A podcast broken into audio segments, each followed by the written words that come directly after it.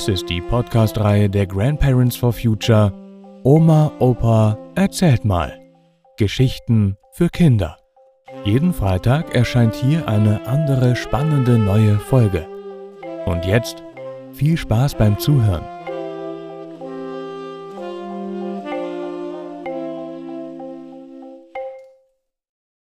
Der Kartoffelkeller von Oma K.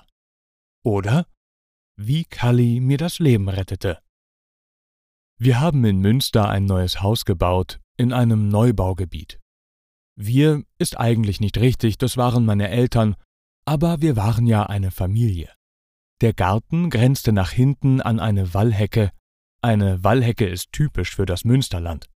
Jenseits der Wallhecke, also auf dem anderen Grundstück, stand ein Behelfsheim, in dem Oma K. und ihr Sohn Kalli wohnten, und da lag auch noch ein paar Meter weg ein kleiner Tümpel. Kalli und seine Oma gehörten zum fahrenden Volk und hatten früher in Klein Mufti, einem Viertel für Sintize und Romnia und Juden gewohnt. In einer Wallhecke wuchsen verschiedene Bäume und Sträucher, kleine Eichensträucher, Birken, Haselsträucher und andere kleine Hölzer. Die Wallhecke diente dazu, die Bodenerosionen, komisches Wort, also das Wegwehen des Bodens vom Ackerland zu verhindern. Sie war also ein Stück Naturschutz und stand auch unter diesem. Wir spielten gern in der Wallhecke, kletterten auf die kleinen Bäume und gruben mit unseren kleinen Kinderspaten ein paar Löcher in die Hecke. Eines Tages entdeckten wir eine Steinmauer in der Hecke. Wir liefen zu unseren Eltern und erzählten ihnen von unserem Fund. Mein Vater kam mit dem großen Spaten, und so wurden Stück für Stück die Reste eines kleinen Kellers ausgegraben, also nur die Randmauern davon. Oma K. erklärte meinem Vater, dass dieser Kriechkeller früher ihr gehört habe und sie im Krieg dort Kartoffeln, Kohl und andere Lebensmittel aufgehoben hatte. Uns war sofort klar, hier wollten wir unsere Hütte bauen. Mein Vater besorgte ein bisschen Baumaterial, ein paar lange Balken und ein großes Segeltuch für das Dach. Kalli half meinem Vater beim Bau der Hütte, denn er war handwerklich sehr geschickt. Und dann stand unsere Hütte. Wir waren sehr stolz darauf und weihten sie mit einem kleinen Fest mit Sprudel und Kuchen ein. Kalli wurde auch eingeladen, weil er mitgeholfen hatte. Über Kalli lästerten alle hinter seinem Rücken, wenn er es nicht hörte, denn er war nicht so gut in der Schule. Wir spielten nun in unserer Hütte und natürlich auch rund um den kleinen Teich hinter dem Garten. Eines Tages fanden wir, mein Bruder und ich, in dem Teich einen komisch länglichen, achteckigen, schweren Gegenstand. Wir zogen das Ding aus dem Wasser. Das mussten wir natürlich untersuchen. Wir holten Hammer und Zange aus dem Haus und fingen an, das komische Ding zu bearbeiten. Kalli, der uns von weitem beobachtet hatte, lief schnell zu uns hin, schubste uns weg und brachte das komische Ding in Sicherheit und legte einen nassen Sack darum. Kalli rannte schnell zu meinen Eltern und erklärte ihnen den Fund. Es war eine Stabbrandbombe aus dem Zweiten Weltkrieg. Die Polizei kam vorbei und holte die Bombe ab, Später erzählten uns unsere Eltern, dass die Brandbombe noch scharf gewesen war und von Spezialisten entschärft worden war. Meine Eltern dankten Kali überschwänglich, denn er hatte uns, ohne dass wir es ahnten, das Leben gerettet.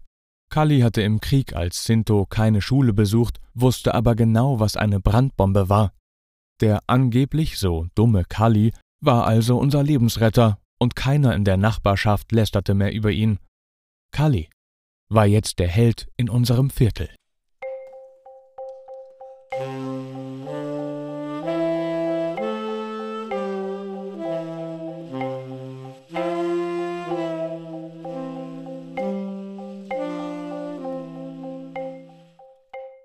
Sprichst du Masematte?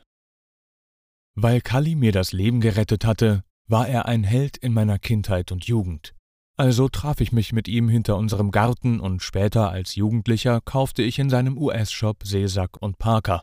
Kalli kannte so Worte wie zum Beispiel Kotenmoos für Münzgeld und Brassel für Ärger und er sprach diese seltsamen Worte auch in ganzen Sätzen. Er erzählte nicht viel, über Krieg und Flucht konnte man ja nicht reden, aber er deutete viel an. In Klein Mufti, wo wir früher gewohnt haben, sprachen alle so, das sogenannte fahrende Volk, die Sintize und Romnia und die jüdischen Händler. Ja, und was ist das, diese komischen Wörter und Sätze? wollte ich wissen. Das ist die Masse Mathe, das steht für Handel und Verhandlungen. Alle dort haben irgendwas gehandelt, um was zu bewirken, also bewegen oder bewirken. Und warum? fragte ich erstaunt. Für uns vom fahrenden Volk war das eine Geheimsprache. Wir konnten uns schnell verständigen, ohne dass die Dickbalk, also die Reichen, das so richtig mitbekamen. Wir haben die halt gelurrt, beobachtet und auch dann gelingt, also reingelegt.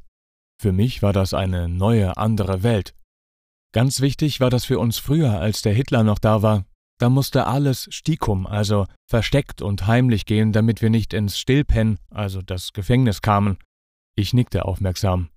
Du konntest dich hier im Viertel nur auf den Seger, den Mann und die Kaline, das Mädchen, die Frau verlassen, die Massematte-Racke wählten und so auch Jovel, also in Ordnung, gut und Mucker, also klug oder schlau waren.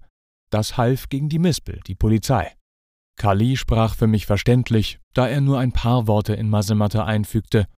Aber ich verstand, was er sagen wollte. Juden und Sintize und Romja gebrauchten Masematte als Geheimsprache, um zu überleben bei den Nazis. Kali stöhnte leise. Ich hab viel Massel, Glück gehabt und hab dir keinen Schmus, also Unsinn, erzählt. Heute ist es schick und gut für den Tourismus in Münster, wenn einzelne Worte Masematte auftauchen und in die Werbung eingestreut werden. Masematte ist als Sprache ausgestorben, weil nur sehr wenige Menschen, die Masematte wirklich sprachen, im Herz-Jesu-Viertel, Kleinmufti, Kuhviertel, Pluggendorf und der Sonnenstraße überlebt haben. Daran sollte in Münster sehr viel mehr erinnert werden. Masematte klingt heute schön oder auch sehr fremd, zum Beispiel Ische für Mädchen. Aber als Geheimsprache zum Überleben von Sintize und Romja und Juden war Masematte sehr wichtig.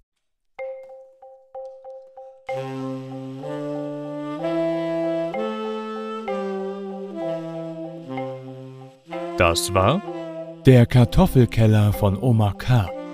Und Sprichst du Masematte? Gelesen von Matti Swieg. Vielen Dank fürs Zuhören und bis nächsten Freitag.